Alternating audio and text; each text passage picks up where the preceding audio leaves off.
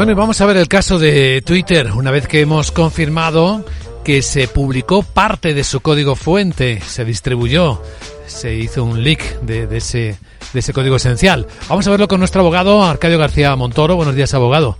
Buenos días, Luis Vicente. ¿De qué hablamos?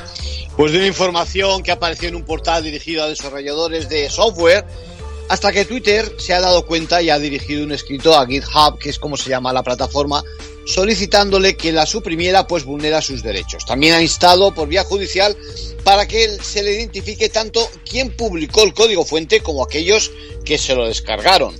No es una buena noticia la que conocimos ayer, se suma a las estimaciones del valor de la plataforma que puede estar esos 20 millones por debajo de lo que pagara por ella el año pasado, según el propio Musk.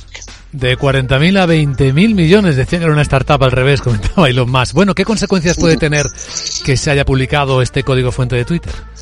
Pues mira, parece que ha permitido que terceros se hicieran durante meses con datos de los usuarios. Ya veremos qué responsabilidad puede tener también para el portal el no descubrir la fuga.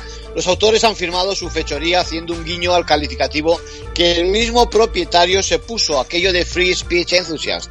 Algo así como fan de la libertad de expresión. Bueno, la principal línea de investigación se centra en aquellos ejecutivos que abandonaron la empresa precisamente cuando aterrizó Musk. En conclusión.